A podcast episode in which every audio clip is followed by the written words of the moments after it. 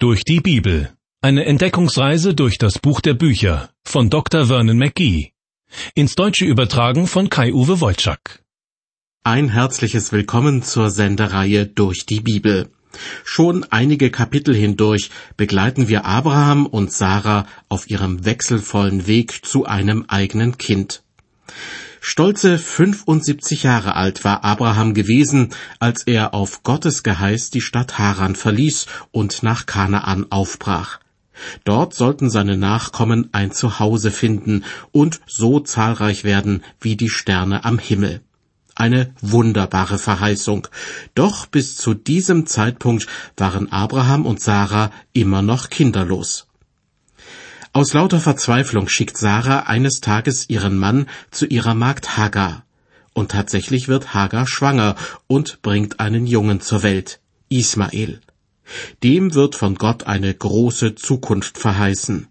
Doch die Segensgeschichte, die mit Abraham begonnen hat, soll nicht von Ismael fortgeführt werden, sondern von einem weiteren Sohn, den Abrahams Frau Sarah zur Welt bringen wird. Die Chancen, dass es tatsächlich klappt, sind aus menschlicher Sicht gleich null. Denn Sarah ist inzwischen fast 90 Jahre alt, Abraham um die 100. Andererseits hatten die Menschen damals eine wesentlich höhere Lebenserwartung als heute. Vor allem aber gilt, was Gott verspricht, das hält er auch. Im ersten Buch Mose Kapitel 21 wird nun das lang ersehnte, freudige Ereignis beschrieben, Isaak kommt zur Welt. Doch das Familienglück bleibt nicht lange ungetrübt. Jahre und Jahrzehnte hatten Abraham und Sarah vergeblich auf Nachwuchs gewartet. Doch dann war die Ankündigung, dass sie einen eigenen Sohn bekommen sollten, plötzlich sehr konkret geworden. Drei Männer hatten Abraham im Hain Mamre besucht und einer hatte prophezeit, ich will wieder zu dir kommen übers Jahr, siehe, dann soll Sarah deine Frau einen Sohn haben. Erst nach und nach erkannten Abraham und Sarah, dass Gott und zwei Engel sie in Gestalt der drei Männer besucht hatten. Inzwischen war das Jahr um.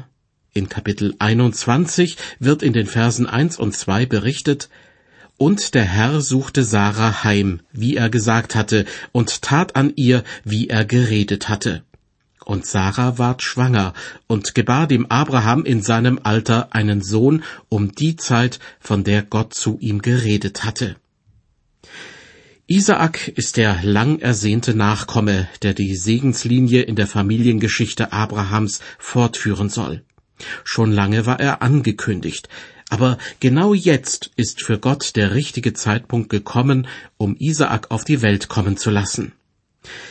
Mich erinnert das sehr an die Geburt eines anderen Kindes rund 1900 Jahre später.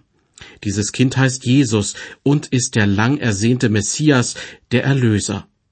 Paulus schreibt über ihn im Galaterbrief, als aber die Zeit erfüllt war, sandte Gott seinen Sohn, geboren von einer Frau und unter das Gesetz getan. Dieser Jesus ist auch ein Nachkomme Abrahams und Isaaks. Er führt die Segenslinie fort und wird schließlich zum Segen für die ganze Welt. Zurück zum ersten Mosebuch Kapitel 21. Hören Sie nun daraus die Verse drei bis sieben. Und Abraham nannte seinen Sohn, der ihm geboren war, Isaak, den ihm Sarah gebar, und beschnitt ihn am achten Tage, wie ihm Gott geboten hatte. Hundert Jahre war Abraham alt, als ihm sein Sohn Isaak geboren wurde. Und Sarah sprach, Gott hat mir ein Lachen zugerichtet, denn wer es hören wird, der wird über mich lachen. Und sie sprach, wer hätte wohl von Abraham gesagt, dass Sarah Kinder stille, und doch habe ich ihm einen Sohn geboren in seinem Alter. Gern möchte ich Sie auf zwei interessante Punkte hinweisen. Zunächst einmal, die Geburt Isaaks war ein echtes Wunder. Sie war im wahrsten Sinne des Wortes übernatürlich. Der Grund ist ganz einfach. Paulus drückt es im Römerbrief so aus. Abraham wurde nicht schwach im Glauben, als er auf seinen eigenen Leib sah, der schon erstorben war, weil er fast hundertjährig war, und auf den erstorbenen Leib der Sarah. Das bedeutet, Abraham und Sarah waren eigentlich viel zu alt, um noch Kinder zu bekommen.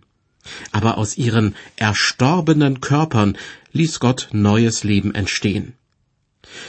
Wenn sich Leute also in der heutigen Zeit abfällig über die Jungfrauengeburt Jesu äußern, dann wahrscheinlich deshalb, weil sie nichts über die Geburt Isaaks wissen. Seine Geburt war ebenfalls ein echtes Wunder. Und warum wählte Gott beide Male, bei Isaak und bei Jesus, einen übernatürlichen Weg, um ein Kind auf die Welt kommen zu lassen? Weil damit deutlich werden sollte, Gott selbst ist derjenige, der diese beiden Kinder auf die Welt geschickt hat und mit ihnen noch Großes vorhat. Zwar sollen sich Abraham und Sarah bzw. Maria und Josef in aller Liebe um ihre Kinder kümmern, aber letztlich sind diese Kinder nicht das Eigentum ihrer irdischen Eltern. Weiter mit Vers 8. Über den kleinen Isaak wird erzählt, und das Kind wuchs heran und wurde entwöhnt. Und Abraham machte ein großes Mahl am Tage, da Isaak entwöhnt wurde. Es gibt Hinweise darauf, dass in biblischer Zeit Kinder erst ziemlich spät, im Alter von etwa drei Jahren, von der Mutterbrust entwöhnt wurden. Nach und nach wurden sie auf feste Nahrung umgestellt. Der Apostel Petrus vergleicht Menschen, die erst kürzlich den christlichen Glauben angenommen haben, mit solchen kleinen hungrigen Erdenbürgern. Er schreibt im ersten Petrusbrief, Seid begierig nach der vernünftigen, lauteren Milch wie die neugeborenen Kindlein, damit ihr durch sie zunehmt zu eurem Heil. Mit der vernünftigen, lauteren Milch meint er das Wort Gottes, die Bibel, vor allem aber biblische Berichte und Gleichnisse, die leicht verständlich sind und zu Herzen gehen. Aber wie ein Kind, das entwöhnt wird und nach und nach auch feste Nahrung zu sich nimmt, so muss es auch bei einem Christen zu einer Nahrungsumstellung kommen. Dann wird es Zeit, nicht immer nur Psalm 23 oder das Gleichnis vom verlorenen Sohn zu lesen, sondern die ganze Bibel kennenzulernen. Manche Christen neigen dazu, über Jahre hinweg Kleinkinder im Glauben zu bleiben. Der Schreiber des Hebräerbriefes findet dazu deutliche Worte. Er hält es für unangebracht, Zitat, dass man euch Milch gebe und nicht feste Speise. Denn wem man noch Milch geben muss, der ist unerfahren in dem Wort der Gerechtigkeit, denn er ist ein kleines Kind. Feste Speise aber ist für die Vollkommenen, die durch den Gebrauch geübte Sinne haben und Gutes und Böses unterscheiden können. Lassen Sie uns also darauf achten, dass wir nicht aus Gewohnheit oder aus Bequemlichkeit im Kleinkindalter des Glaubens verharren. Zurück zum ersten Buch Mose, Kapitel 21. Wie wir eben gehört haben, bereitete Abraham ein großes Mahl zu, als sein Sohn Isaak nicht mehr gestillt werden musste. Ismael, der andere Sohn Abrahams, den er mit der Magd Hagar gezeugt hatte, muss zu diesem Zeitpunkt etwa 15, 16 oder auch schon 17 Jahre alt gewesen sein. Die Bibel berichtet in den Versen 9 und 10, und Sarah sah den Sohn Hagars, der Ägypterin, den sie Abraham geboren hatte, wie er Mutwillen trieb. Da sprach sie zu Abraham, Treibe diese Magd aus mit ihrem Sohn, denn der Sohn dieser Magd soll nicht erben mit meinem Sohn Isaak. Bestimmt hat niemand von Ismael verlangt, dass er sich stets wie ein Musterknabe benimmt. Für die heftige Reaktion von Sarah sehe ich deshalb drei mögliche Gründe. Entweder herrschte zwischen ihr und der Magd Hagar noch immer eine angespannte Konkurrenzsituation, so dass schon ein kleiner Anlass genügte, um sie wütend zu machen. Oder Ismael war zu seinem Halbbruder Isaak tatsächlich ziemlich gemein, weil er spürte, dass er in der Familie nur noch die zweite Geige spielte. Und einen dritten Grund sollten wir nicht vergessen. Schon vor der Geburt Ismaels wurde der Magd Hagar von einem Engel angekündigt, dass aus ihrem Sohn ein wilder Mensch werden sollte, der sich gegen alle anderen stellen wird gut möglich, dass dieser Charakterzug bei Ismael allmählich immer mehr zum Vorschein kam. Christen zeichnen sich übrigens auch nicht immer durch besondere Charakterstärke aus. Das liegt daran, dass jeder Mensch von Geburt an zunächst einmal durch seine menschliche Natur geprägt wird. Wenn sich dann jemand bekehrt, also Gott darum bittet, sein Leben zu bestimmen, dann kommt zu der menschlichen Natur eine göttliche Komponente hinzu. Jesus spricht davon, dass jemand von neuem geboren wird. Und Paulus schreibt im zweiten Korintherbrief, Darum ist jemand in Christus, so ist er eine neue Kreatur. Das Alte ist vergangen, siehe, Neues ist geworden. Tatsache ist jedoch, dass auch bei einem bekehrten, einem wiedergeborenen Menschen die alte menschliche Natur immer wieder durchschlägt. Alte hässliche Verhaltensweisen, alte Sehnsüchte kommen wieder zum Vorschein, und manch einer wundert sich, zu welch bösen Taten er oder sie als Christ noch fähig ist. Das Gute, das ich will, das tue ich nicht, sondern das Böse, das ich nicht will, das tue ich. So bekennt Paulus seine eigene Unvollkommenheit im Römerbrief. Ganz wichtig ist es, mit Entschlossenheit etwas zu unternehmen, damit die alte menschliche Natur nicht immer wieder die Oberhand gewinnen kann. Wenn mich etwa bestimmte Dinge in Versuchung bringen, kann ich sie an Leute verschenken, die besser damit umgehen können. Oder wenn bestimmte Situationen mich immer wieder schwach werden lassen, sollte ich sie konsequent vermeiden.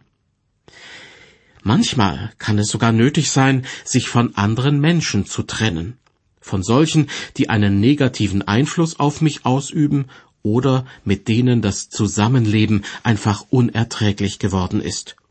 Genau diesen Punkt sieht Sarah, die Frau Abrahams, in ihrer Familie gekommen. Immer wieder gerät sie mit ihrer Magd Hagar in Streit und auch die Zankerei zwischen ihren Söhnen Isaak und Ismael geht ihr auf die Nerven. Deshalb verlangt sie von ihrem Mann, treibe diese Magd aus mit ihrem Sohn. Wie Abraham darauf reagiert, steht im ersten Mosebuch Kapitel 21 Vers 11. Das Wort missfiel Abraham sehr um seines Sohnes willen.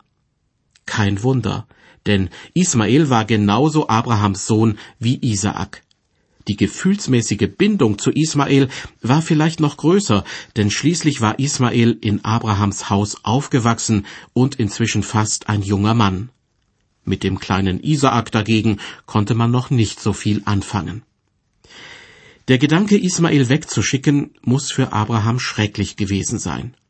Doch dieses Leid hätte sich Abraham ersparen können, wenn er Jahre zuvor mehr auf Gott vertraut hätte.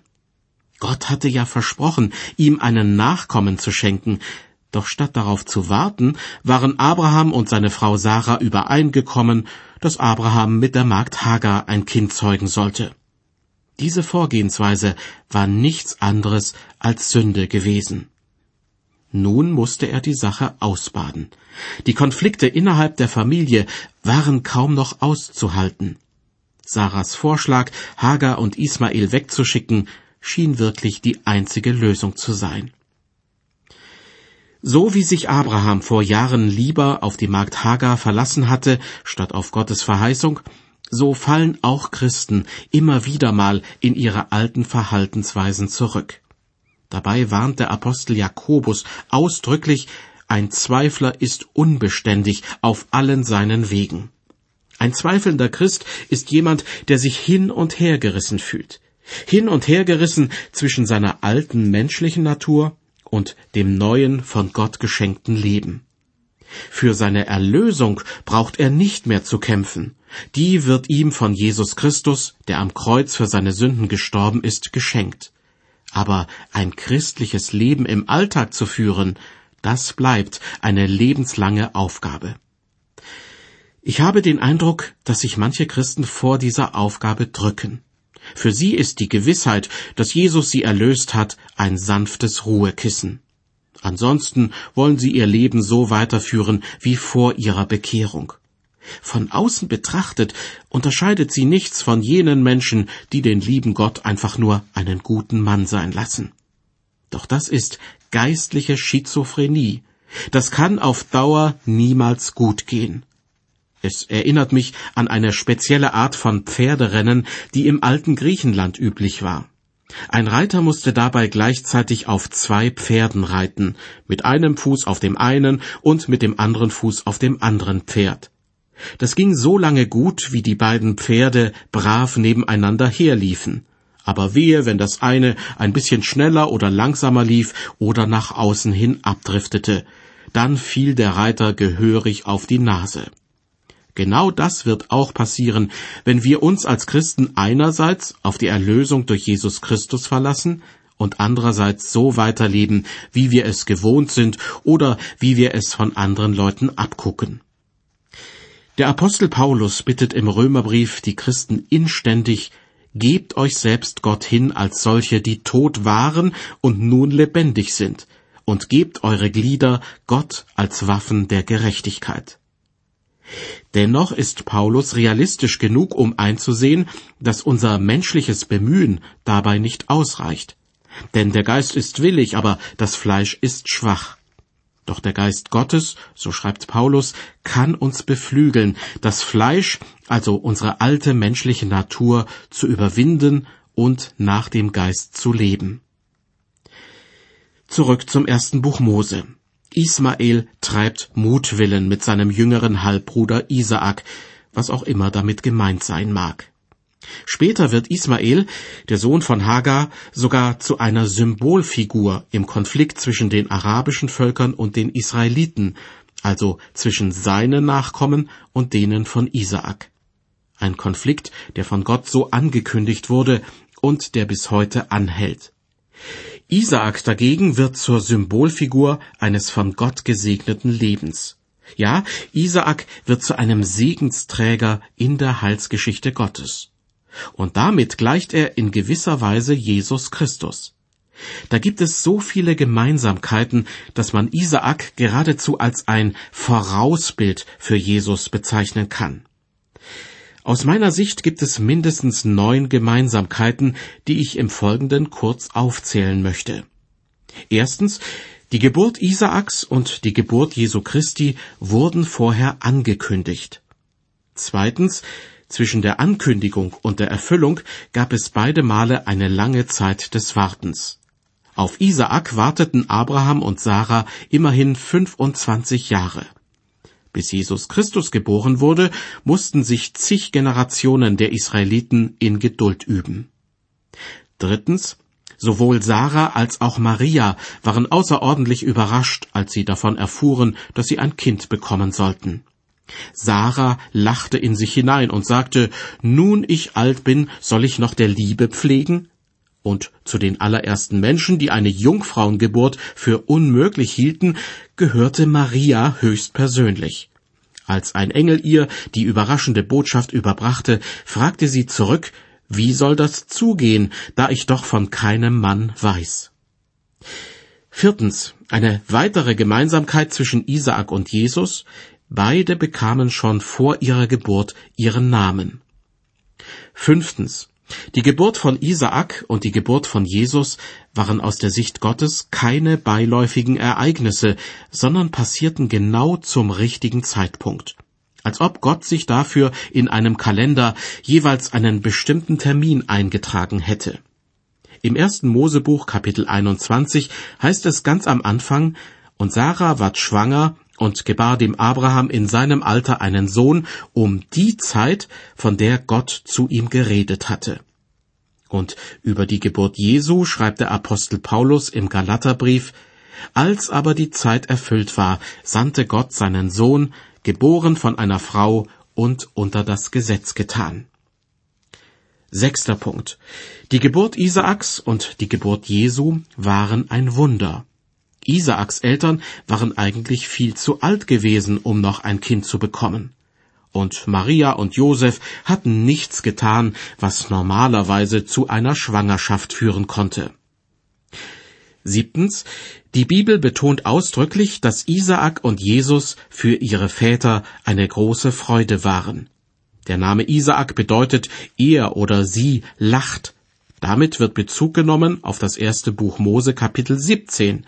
Abraham lachte vor lauter Freude, weil er gar nicht mehr mit einem eigenen Sohn gerechnet hatte. Auch Jesus war für seinen Vater eine große Freude. Im Matthäusevangelium wird berichtet, dass aus dem Himmel Gottes Stimme zu hören war. Dies ist mein lieber Sohn, an dem ich wohlgefallen habe. Achtens. Beide Söhne, sowohl Isaak als auch Jesus Christus, waren ihren Vätern gehorsam, selbst als es um Leben und Tod ging. In der nächsten Sendung steht Kapitel 22 aus dem ersten Buch Mose im Mittelpunkt. Dort wird erzählt, dass Abraham seinen Sohn Isaak als Opfer darbringen sollte. Isaak half sogar seinem Vater bei den Vorbereitungen, obwohl ihm dabei sicher mulmig zumute war. Erst im letzten Augenblick verhinderte Gott, dass Isaak getötet wurde. Ungefähr im gleichen Alter erwies sich auch Jesus als ein gehorsamer Sohn. Er wurde jedoch tatsächlich geopfert und starb einen grausamen Tod am Kreuz. Und schließlich neuntens. Die Geburt Isaaks war in gewisser Weise auch ein Bild für die Auferstehung Christi. Wie das? Paulus schreibt im Römerbrief, dass Abraham und Sarah eigentlich viel zu alt waren, um noch ein Kind zu bekommen. Aber aus ihren erstorbenen Körpern ließ Gott neues Leben entstehen. Einige Verse danach zieht Paulus einen Vergleich zu Jesus Christus. Er schreibt, Jesus ist um unserer Sünden willen dahingegeben und um unserer Rechtfertigung willen auferweckt. Aus dem Tod lässt Gott neues Leben entstehen. Das ist die gemeinsame Botschaft von Isaak und Jesus Christus. Soweit also neun Gemeinsamkeiten zwischen Isaak im Alten und Jesus im Neuen Testament. Isaak wird deshalb oft als eine Art Vorausbild für Jesus Christus angesehen. Kehren wir nun zurück zu dem Familienstreit, der in Abrahams Familie brodelt und vermutlich immer wieder mal hochkocht. Doch diesmal ist es Sarah ernst. Sie verlangt, dass die Magd Hagar mit ihrem Sohn Ismael endlich aus dem Haus gejagt werden soll. Was Abraham jedoch unendlich schwer fällt, denn schließlich ist Ismael genauso sein Sohn wie der jüngere Isaak. Wie die Geschichte weitergeht, erfahren Sie jetzt aus dem ersten Mosebuch, Kapitel 21, Abvers 12. Aber Gott sprach zu Abraham, Lass es dir nicht missfallen wegen des Knaben und der Magd. Alles, was Sarah dir gesagt hat, dem gehorche, denn nur nach Isaak soll dein Geschlecht benannt werden aber auch den Sohn der Magd will ich zu einem Volk machen, weil er dein Sohn ist. Wieder einmal macht Gott deutlich, Isaak ist derjenige, auf dem seine Verheißungen liegen. Isaaks Nachkommen sollen so zahlreich wie die Sterne am Himmel werden, und das Land Kanaan soll in ihren Besitz übergehen. Doch Gott wird sich auch über Ismael und seine Mutter Hagar erbarmen. Hören Sie dazu die Verse 14 bis 16. Da stand Abraham früh am Morgen auf und nahm Brot und einen Schlauch mit Wasser und legte es Hagar auf ihre Schulter, dazu den Knaben, und schickte sie fort. Da zog sie hin und irrte in der Wüste umher bei Beer Sheba. Als nun das Wasser in dem Schlauch ausgegangen war, warf sie den Knaben unter einen Strauch und ging hin und setzte sich gegenüber von ferne, einen Bogenschuss weit. Denn sie sprach, ich kann nicht ansehen des Knaben sterben. Und sie setzte sich gegenüber und erhob ihre Stimme und weinte. Wenn man diese Verse liest, bekommt man den Eindruck, dass Ismael noch ein kleines Kind war, als Hagar mit ihm fortgeschickt wurde. Formulierungen wie sie warf den Knaben unter einen Strauch lassen uns an einen kleinen hilflosen Jungen denken. Dabei muss Ismael zu diesem Zeitpunkt schon 15, 16 oder auch 17 Jahre alt gewesen sein. Manche Theologen vermuten deshalb, dass der Schreiber des Bibeltextes an dieser Stelle einen Bericht aus anderer Quelle eingefügt hat. Es scheint mir aber auch möglich, dass in diesem Bericht einfach nur ungewöhnliche Formulierungen verwendet wurden zum Beispiel um zu zeigen, dass Ismael die Trennung von seinem Vater völlig fertig machte und dass er wie ein kleines Kind anfing zu heulen. Weiter ab Vers 17. Da erhörte Gott die Stimme des Knaben. Und der Engel Gottes rief Hagar vom Himmel her und sprach zu ihr, Was ist dir, Hagar? Fürchte dich nicht, denn Gott hat gehört die Stimme des Knaben, der dort liegt. Steh auf, nimm den Knaben und führe ihn an deiner Hand, denn ich will ihn zum großen Volk machen. Und Gott tat ihr die Augen auf, dass sie einen Wasserbrunnen sah. Da ging sie hin und füllte den Schlauch mit Wasser und tränkte den Knaben. Und Gott war mit dem Knaben, der wuchs heran und wohnte in der Wüste und wurde ein guter Schütze. Und er wohnte in der Wüste Paran, und seine Mutter nahm ihm eine Frau aus Ägyptenland. An dieser Stelle endet im Großen und Ganzen die Berichterstattung über Ismael und seine Nachkommen. Von nun an konzentriert sich die Bibel auf den Zweig der Familie, der die Segenslinie durch die Jahrhunderte hindurch weiterführt. In den Versen 22 bis 34 erfahren wir, dass sich Abraham im Land der Philister niederlässt, einem Teil des Landes Kanaan. Noch immer kann keine Rede davon sein, dass Abraham das Land für seine Nachkommen in Besitz nimmt. Im Gegenteil, er und seine Familie leben dort als Fremdlinge. Daran wird sich auch in den nächsten Generationen nichts ändern. Im Hebräerbrief heißt es über sie, diese alle sind gestorben im Glauben und haben das Verheißene nicht erlangt, sondern es nur von ferne gesehen und gegrüßt und haben bekannt, dass sie Gäste und Fremdlinge auf Erden sind. Wie schon in dieser Sendung angekündigt, geht es beim nächsten Mal in der Sendereihe durch die Bibel um Isaak. Er wird von seinem Vater beinahe getötet und als Opfer dargebracht. Erst im letzten Moment greift Gott ein und verhindert diese unglaubliche Tat. Ich bedanke mich bei Ihnen fürs Zuhören und wünsche Ihnen Gottes Segen.